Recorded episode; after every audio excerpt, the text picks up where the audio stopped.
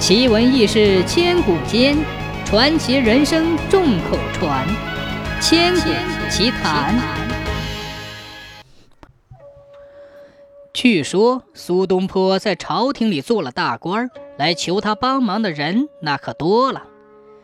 这一天，他的老家又来了一位同窗好友，请求他说：“请你想想办法，给我弄个一官半职吧。”苏东坡没有正面回答。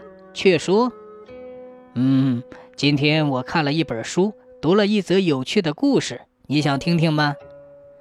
同窗好友颇为感兴趣地说：“好啊，好啊，你讲吧。”苏东坡于是笑眯眯地讲了：一个盗墓贼跑到西城的山坡上，花了两夜的时间挖开了一个瓷灰做的墓。当他把木棺打开时，只见一个帝王打扮的人坐在那里。他被吓了一跳，忙问那人是谁。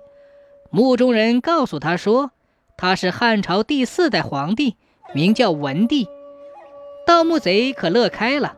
皇帝的墓，那金银珠宝一定很多，就向文帝说明了自己的来意。汉文帝很遗憾地说：“你找错墓了。”我是主张不用金银玉器陪葬的，只有一些坛坛罐罐在我身边。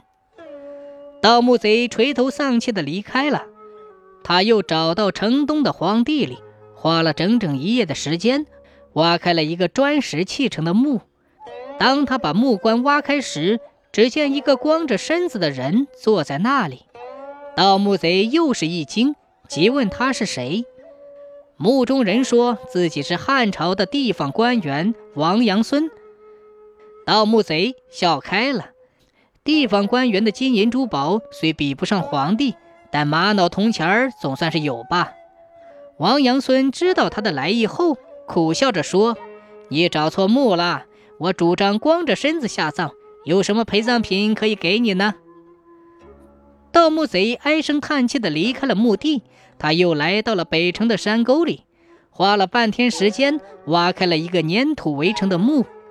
只见一个干瘪枯瘦的人靠在炕壁上。盗墓贼更是一惊，忙问他是谁。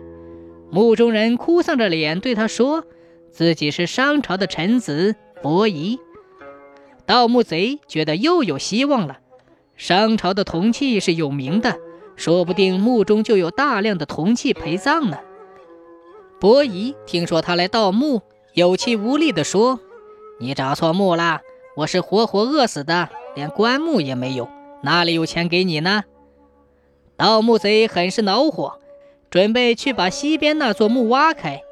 伯夷摇摇头说：“别费力气了，西边那座墓是我弟弟舒淇的，他同我一起饿死在首阳山的，你还是到别处另想办法吧。你看看我这模样。”就知道我老弟在那边也是无能为力的喽。苏东坡说完，笑了笑。那位有求于苏东坡家乡的同窗，听完故事之后，明白了苏东坡的用意，就知趣的回家去了。